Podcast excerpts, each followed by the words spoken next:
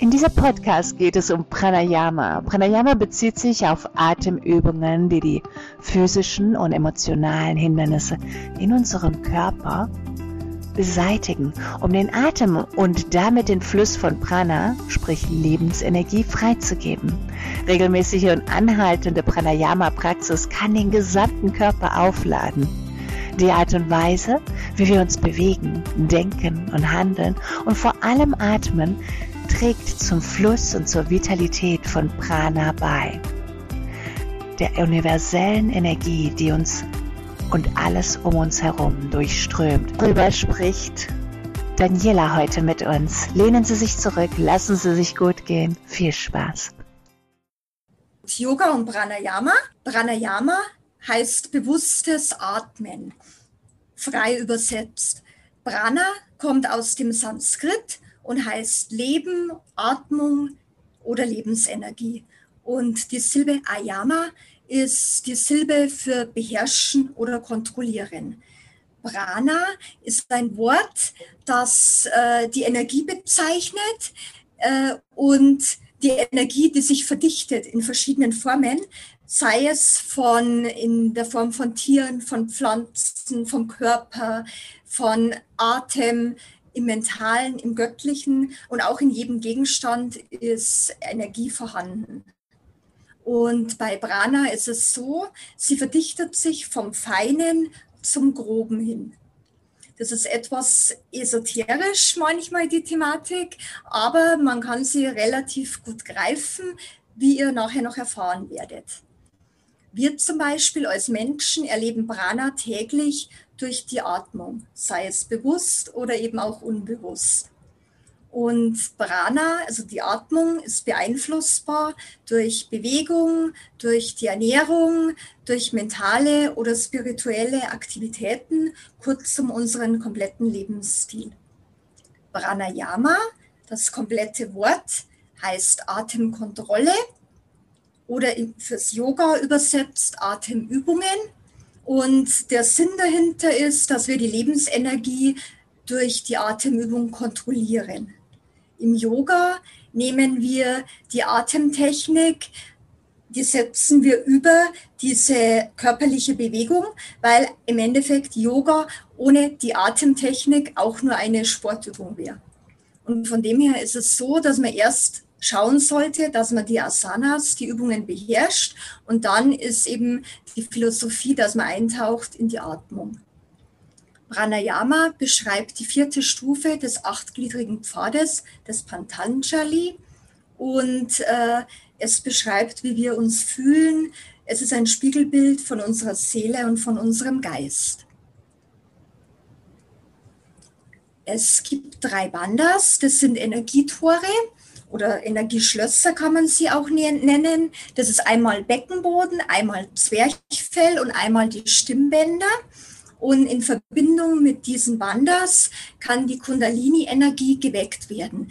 Die Kundalini-Energie, auf die steigen wir später noch besser ein. Prana, die Energie, die ist äh, in der Lehre vom Yoga quasi zum Aufsteigen in das Susumna Nadi. Das sind Energiekanäle, ver äh, vergleichbar mit Meridianen. Das ist vielleicht besser greifbar für euch. Und dort drinnen, in dieser Susumna Nadi, steigt die Energie auf. In feinstofflicher Ebene verläuft sie in der Wirbelsäule, im Rückenmark, also zwischen äh, Rückenmark und den äh, Chakren 1, das ist das Wurzelchakra ganz unten, und dem Chakra 7, dem Kronenchakra am Scheitel. Pranayama führt zum Öffnen von den Chakren, zum Auflösen von Blockaden physischer, emotionaler und mentaler Art. Äh, also dieses Pranayama kann sehr viel, wie ihr hört. Und es ist wichtig, dass man den Körper vor dem Üben harmonisiert, damit wir ihn beherrschen. Also sprich, erst kommen die, kommt die Übung der Asanas und dann kommen wir in die Atmung. es gibt noch die Lehren der fünf Koshas. Da möchte ich ganz kurz drauf eingehen, weil es einfach, damit man das Ganze einmal betrachtet äh, sieht. Diese äh, Koshas, das sind fünf Hüllen, das heißt übersetzt Kosha, die Lehren der fünf Ebenen. Ähm, symbolisch stellt ihr euch das am besten vor wie diese Matroschka-Puppen. Das sind russische Puppen, die sind groß und innen drinnen ist immer eine kleinere. Und genauso ist es mit diesen fünf Koshas. Und diese Koshas sind durch die Chakras miteinander verbunden und äh, für die Ganzheitlichkeit müssen sie oder sollten sie im Einklang schwingen. Relevant für uns ist das Kosha Nummer zwei, das Pranayama Kosha. Und das ist übersetzt der Energiekörper und dem ist der Atem zugeordnet, über den wir uns heute unterhalten. Die Nadis, die Chakras und die Kundalini, das sind die Begriffe, auf die ich vorhin schon eingegangen bin. Kleine Erklärungen hierzu. Nadis sind Energiebahnen, durch die die Prana, also diese Energie fließt. Und die wichtigste Nadi, die Hauptnadi für uns, das ist die Susumna Nadi, Licht- oder Energieorgane ähm, übersetzt. Kundalini heißt Kraft und das Symbol ist die aufsteigende Schlange die habt ihr sicher schon mal gesehen in einem Yoga-Buch, die ruht im Bereich vom Kreuzbein und steigt durch Meditation oder Spiritualität entlang der Susumna Nadi nach oben und öffnet auf dem Weg die Chakren, wobei dieser Vorgang von dem Erwecken oder Aufsteigen unterschiedlich verläuft und nicht immer einfach ist, weil man einfach da teilweise auf psychische oder emotionale äh, Probleme stößt und äh, ja, das merkt man dann durch verschiedene Sachen. Heulen, manchmal zittern, aber es ist ein interessanter Weg, ein guter Weg. Die Nadis kann man sich vorstellen wie Autobahnen und die Chakras sind die Großstädte oder die Hauptstädte entlang dieser Autobahn. Und äh, auf den Nadis fließt quasi die Energie von der Erde zum höheren Bewusstsein. So viel zur Theorie aus Yoga-Sicht. Die Phasen vom Pranayama sind die Einatmung, die Ausatmung und dann würde es noch geben die Pause mit voller Lunge und einmal die Pause mit leerer Lunge. Kumka, Kumma ist der Krug, das heißt leeren oder füllen. Äh, ist eigentlich ganz schön übersetzt, dieses Wort, weil man sich eigentlich ganz gut damit vorstellen kann, weil er ein Krug, wenn er voll ist und wenn er leer ist und so, ist das Ebenbild eben bei uns mit der Pause, mit der Lunge. Ich finde diese Verbindung immer ganz schön. Und Pranayama hat, kann auf den Körper eine anregende oder eine beruhigende Wirkung haben.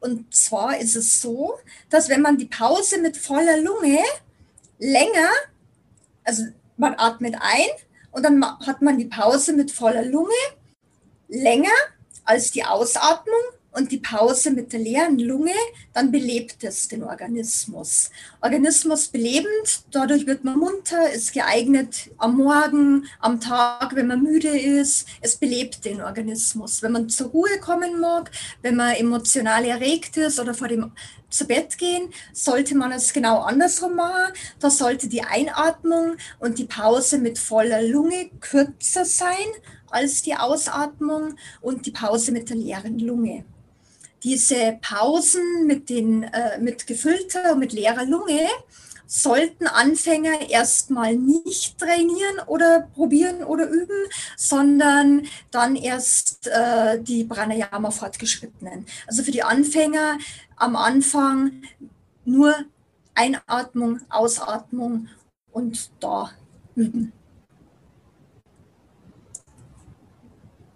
Das Konzept der Vayus Vayu heißt übersetzt Wind und die äh, Winde bewegen die Energien. Es gibt fünf Vayus im Körper, die äh, fünf verschiedene Körperfunktionen steuern. Und für uns relevant ist hier das Prana Vayu. Das ist die Energie hinter dem Atemsystem, Dies steuert unsere Lunge, den Atemmuskel und sitzt es in der Brust, in Herzgegend.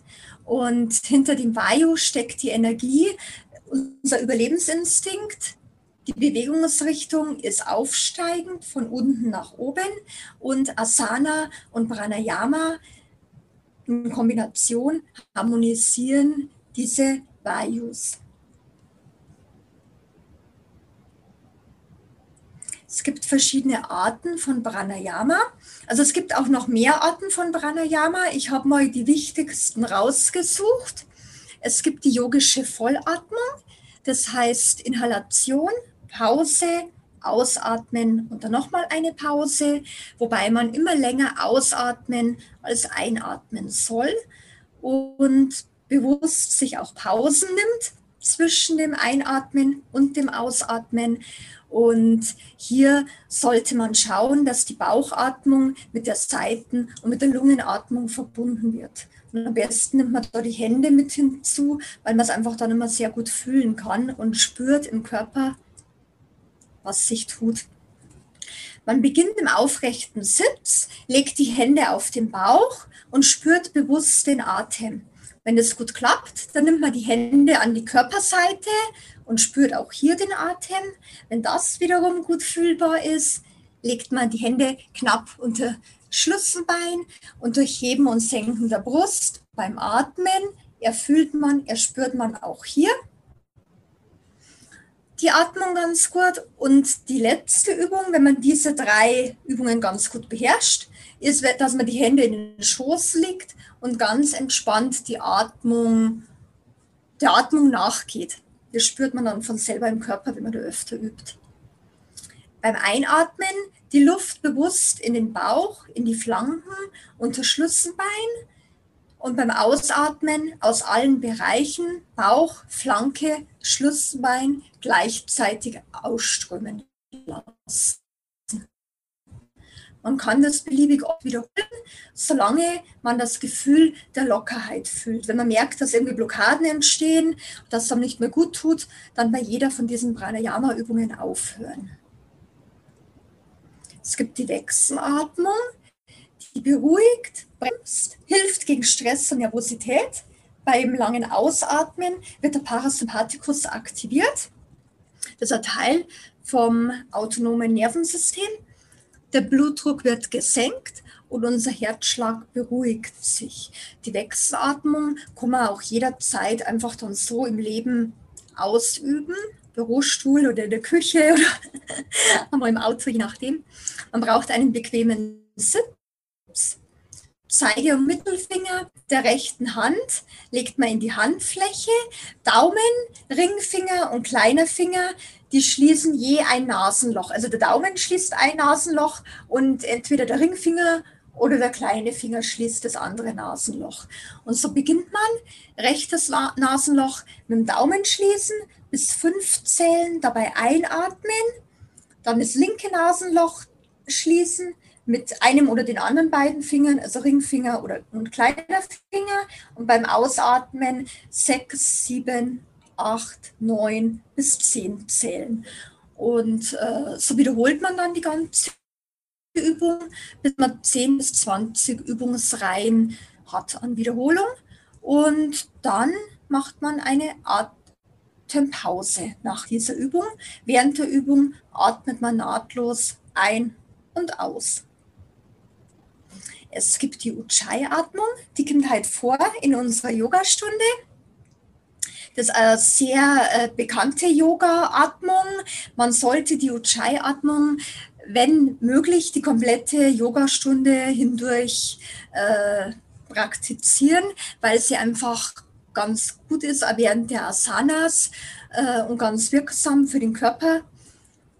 Die Ujjayi-Atmung klingt wie ein Meeresrauschen, was wir momentan leider alle nicht hören, wirkt beruhigend, man bekommt mehr Sauerstoff in das Gehirn. Die Energie und die Konzentration, die steigen an. Das ist das kleine Plus dahinter. Bei der Ujjayi-Atmung ist es so, da wird durch die Nase eingeatmet. Am Anfang beginnt man mit geöffnetem Mund, als ob man einen Spiegel anhauchen würde und atmet aus, später schließt man den Mund und äh, atmet weiter aus durch die Nase, hört aber durch die Verengung im äh, Kehlkopf dieses Meeresrauschen. Und wenn man geübt ist in Mujai, dann kann man den Atem länger werden lassen. Und durch dieses länger werden lassen kommt man dann auch wieder mehr zur Ruhe. Und durch das länger werden lassen klingt es wie so eine auslaufende Welle. Es gibt das Bienenatmen. Das äh, ist ein Summen, gleicht einer Hummel beim Ausatmen. Kann man liegend oder sitzend machen, ohne Atempausen durchzuführen. In Ujjayi einatmen durch die Nase und mit einem leisen Summton murmeln ausatmen. Das gleichmäßige Summen macht automatisch ruhiger, kräftigt die Stimme, Ärger und Angst lösen sich und die Konzentration steigert sich. Hierfür wird der Zeigefinger auf den Ohrknorpel gelegt und leicht zugedrückt. Und dann schließt man die Augen. Die Mundwinkel werden leicht nach oben gezogen. Wir lächeln. Man atmet tief durch die Nase ein die Stimmbänder beim Ausatmen vibrieren lassen und ein summendes Geräusch dabei erzeugen.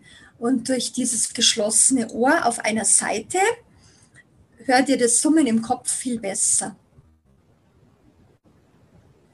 Acht Atemzüge nehmen und dann die Ohren schließen für den Nachhall.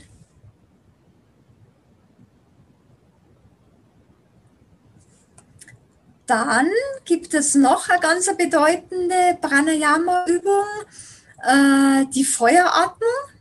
Das ist eine Reinigungsübung. Diese Übung alleine Kapalapat, Kapala, Kapalapati. Also ich glaube, entweder das B oder das H spricht man nicht aus. Ich weiß es ehrlich gesagt nicht mehr. Ich muss es nochmal nachlesen, nachhören. Ähm, Schädelleuchten das ist sehr anstrengend. Schädelleuchten auch übersetzt, weil es wahrscheinlich bei einigen leider zu Schwindel führen kann oder durch Zittern oder zu Zittereinheiten. Und dann soll man gleich aufhören. Generell ist die Übung wunderschön. Sie hat mir sehr gut gefallen. Es ist eine Art eigenes kleines Bauchtraining, weil man einfach die Bauchmuskulatur sehr anspannt. Diese Übung wirkt entgiftend, trainiert die Bauchmuskeln, liefert viel Sauerstoff, fördert die Konzentration, beruhigt den Geist und der Kopf wird leer und still. Äh, bei Schwindel oder Zittern, wie gesagt, aufhören. Da ist so, wir atmen durch die Nase aus, danach automatisch ein und dann geht es immer weiter mit Aus- und Einatmen. Und diese Zyklen, die werden langsam mehr. Zuerst macht man 20, danach 40 und schließlich 60 Atemzüge.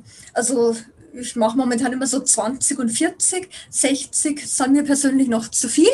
Äh, da spürt man schon einiges. Ich mag die Übungen sehr gerne inzwischen. Und es ist so, dass eben da die Bauchdecke die komplette Arbeit erledigt und das fühlt man auch, wenn man die Hand hinlegt. Haben wir heute auch dabei, diese Übung, die Feueratmung, machen wir relativ am Ende und anschließend Stirn und Schädel entspannen und in innerer stiller Wahrnehmung ruhen. Also Ende äh, ist optimal für eine Art Endentspannung oder kurz vor der Endentspannung diese Übung. Dann gibt es noch eine, den großen Bruder von der Feueratmung, den Blasebalg oder intensiver Balg. Das ist äh, eine traditionelle Atemübung auch im Yoga die macht wach, den Verstand klar, erwärmt, schafft uns Energie. Durch die Aktivierung von den Bauchmuskeln wird der Stoffwechsel angeregt und die Verdauung gefördert. Und äh, ja, sie generiert Hitze und sie wirkt auch sehr reinigend, diese Übung. Und hier ist es so, dass wir sowohl beim Ein- als auch beim Ausatmen kräftig die Luft einsaugen und danach ausstoßen. Und der Fokus ist hier die Bauchatmung. Auch hier legen wir eine Hand an den Bauch und füllen nach. Im Sitzen schnell und kräftig atmen, wie beim Feuerspucken, ein Nasenloch geschlossen halten Und alternativ kann man machen, die Bauchdecke zurückwerfen, also zurückziehen und erneut auswerfen. Nach 20 Atemzügen einmal tief durch die beiden Nasenlöcher ein- und ausatmen und dann auf der anderen Seite Nasenloch verschließen und auf der anderen Seite wiederholen.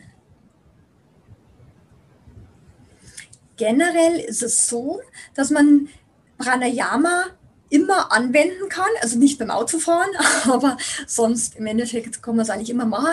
Man sollte nur bei zwei Personengruppen achtsam sein. Das ist einmal während der Schwangerschaft und einmal bei den Rauchern.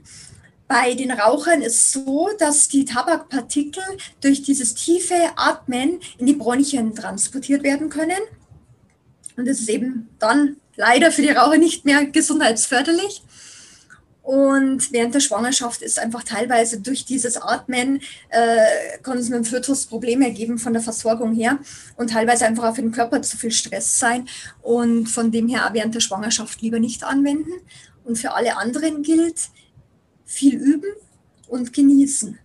Pranayama wirkt mehr als eine Tasse Kaffee, Schlaftabletten oder Schmerzmittel. Also mit Pranayama kann man sehr viel, sehr viel wegatmen.